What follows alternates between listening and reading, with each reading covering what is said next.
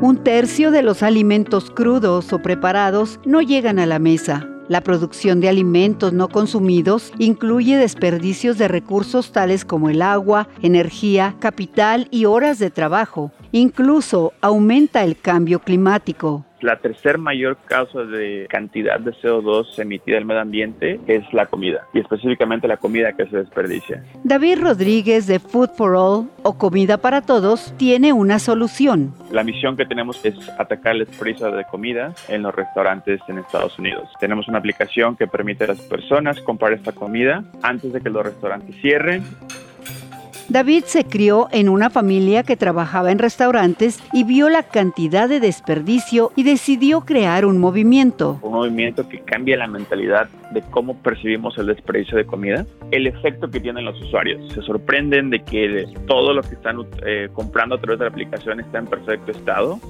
Visita latinoverde.com y descubre tu ritmo en la naturaleza.